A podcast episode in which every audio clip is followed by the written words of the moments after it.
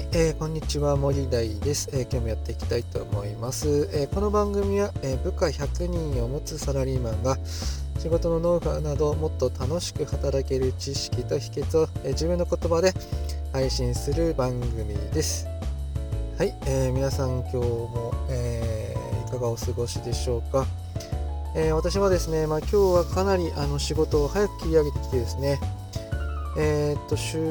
末の仕事に備えて今まあちょっといろいろ車の中でね考え事をして、えー、っと音声を録音しております、まあ、今週はですね朝からずっとブログを書いたり、えー、っと部下のあまあちょっとレポートなんかを見たりね、えー、ずっとしている1週間でちょっとねくたくた気味だったかなっていうふうに思います。えー、そんなこんなで、えー、っと本題に移りたいと思います。ま、今日はですね、若くして中間管理職になってしまった人ですね。まあ、そんな人がもうストレス抱えちゃって、まあ、うつとかにならないためにね、まあ、どうしたらいいのかなっていうことをですね、話をしていきたいと思います。まあ、最近はですね、えー、っと、きい企業だと、まあ、若くして中間管理職とかに抜擢されちゃったりすることもね意外と少なくないのかなっていうふうに思います。なのでまあ部下が年上の人だったり、まあ、自分よりもキャリアがある人だったりまあするようなこともね結構あったりするのかなっていうふうに思いますね。でまた最近はねもう若い子とかもぱいいますからちょっと自分が育ってきた感覚とは違うような不平不満を言ってくるようなね部下もね多いかなっていうふうに思います、まあ、そしてねなかなかえー、っと会社に入って長くなければなかなか上のね意向なんかもわからなかったり上のその数字的な圧力なんかも経験してなくてねそこら辺でストレスがねえー、溜まってしまう人なんかもね少なくないんじゃないかなっていうふうに思いますし、えー、私自身も、えー、っと大変ですね。あの大変苦労してます、うん、苦労してましたし未だに苦労しているんですね、まあ、今私自身もですねまああの100人の部下を抱えているわけですが、まあ、かなり上層部の方からですね、数字で叩かれてまあ、下からはですねなんでこんなにやらなくちゃいけないんだというふうにねあの言われる日々でですね大変あの苦労しております。でですねまあそんなこんなの毎日を、まあ、どう乗り切っていったらいいのかっていうことですね。まあ、そこについてですね、あの今日は対処方法自分なりのね対処方法をねお話ししていきたいなっていうふうに思います。えー、っと何でもかんでもまずうまくやろうとしないことがいいんじゃないかなっていうふうに思います。えー、っとうまくいかなかったらうまくいかなかったで落ち込んでたりしててももう仕方がないのでそもそもいろんなことを進める時にはまずうまくいかないし何かやったら何かやったら必ず何か言われるものなのでうまくいかなかったことに対して修正していくっていう風なことにあのフォーカスしていく。っていう風にしていかないとうまくいかないことを、えー、っと悔やんだりどうしてなんだっていう風にストレスを抱えてたら、えー、もうキリがないです。これから先多分やっていけないと思うのでうまくいかないものだってっていう風な前提のもとで、まあ、どれだけ改善できるのかなっていうことをあの考えるといいと思います。そしてですね、えー、っと、まず理想を高く持たないことですね。自分がやっぱりあの若くして、まあ、そこのポジションにですね抜擢されたっていうことはあの入社して間もない頃からですね結構成績残してるわけですよ。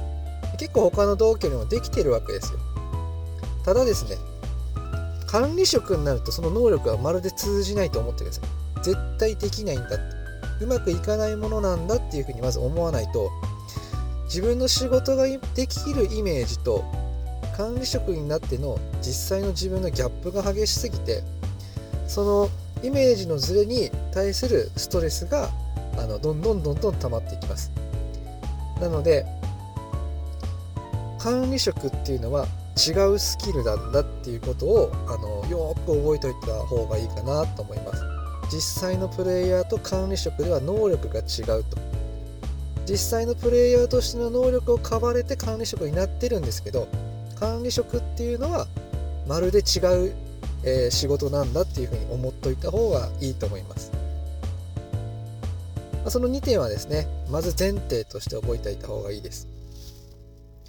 そして、日々の生活ですね。日々の生活を意識的に、えっ、ー、と、規則正しくするっていうことを心がけた方がいいと思います。まあ、日々仕事に追われていきますのでもちろん、えー、帰る時間なんかも遅くなりますし朝も早く出社しなくちゃいけないっていうことが、えー、っと起こってきます、ま、その中で質も問われてくるのも当然ですからストレスがたまるのも当然なんです。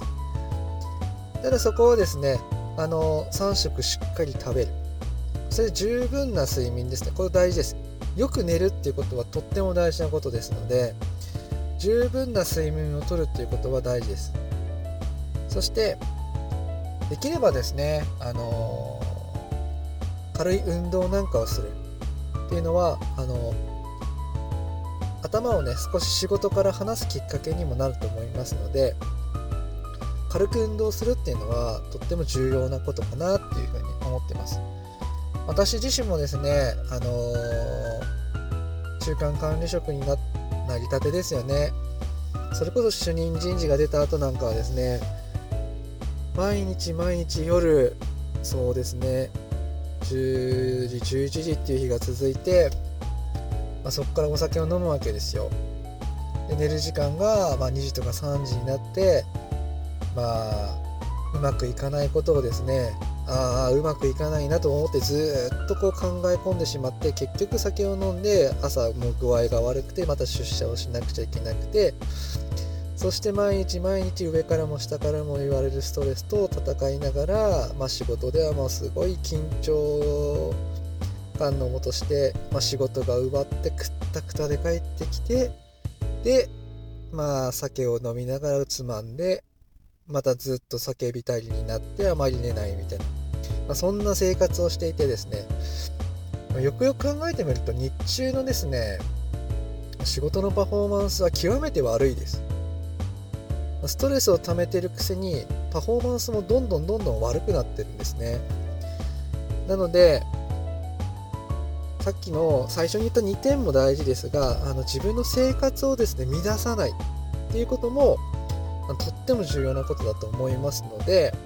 あのそこら辺もですねあのしっかりと,、えーと、自分の生活を乱さないということを心がけていただけたらなっていうふうに思います。でですね、今日は、中間管理職になってストレスをためないための、対処方法についてお話しいたしました。えー、私の作っているブログでは、えー、最大限にね、楽しく、そして働いて生きるっていう情報をですね、発信していきますので、えー、あのそちらもですね、参考にしていただけたらなというふうに思います。えー、それではまたお耳にかかりましょう。またね